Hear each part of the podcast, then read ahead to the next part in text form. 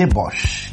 Quando Jesus é preso, os seus agressores começam a zombar dele, conforme Lucas nos mostra. É interessante ver que não há nenhuma necessidade para isso. A maior parte das vezes, debochar é absolutamente inútil. Por que o deboche? O deboche é a arma da covardia, uma atitude desnecessária quando uma pessoa, em função da sua própria fraqueza e insegurança, resolve agir de maneira covarde para atacar alguém. Se você quer viver uma vida digna e adequada, lembre-se, nunca se deve debochar.